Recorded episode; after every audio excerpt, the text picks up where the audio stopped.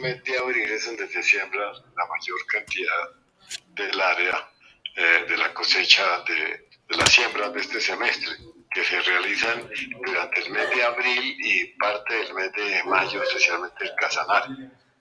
Eh, pues, eh, ¿qué te digo? Ha habido una demanda importante de semillas, lo que quiere decir que, que el área eh, tiende a, a crecer.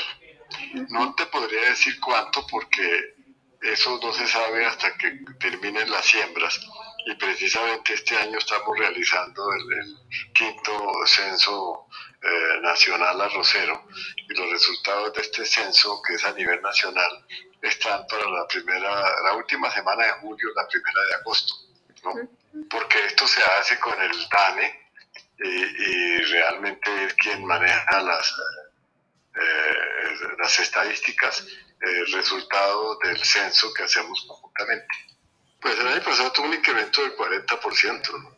Este año pues han bajado ya algunos insumos, la urea, los fertilizantes, han tenido un descenso en, en el precio, pero de todas formas nunca vamos a volver a los eh, costos de antes, porque sigue vigente todo el problema de la que ha generado la guerra de Ucrania y Rusia. Tú sabes que son los principales abastecedores de fertilizantes para eh, los, eh, la agricultura nuestra y eso pues causó un incremento que aunque han bajado, no han bajado lo que uno esperaría que, que, que se diera.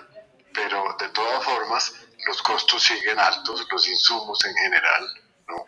Y fuera de eso, pues eh, efectos que ha tenido el cambio climático que implican mayor eh, actividad por parte de los agricultores precisamente o por exceso de lluvias o por sequía en un momento dado.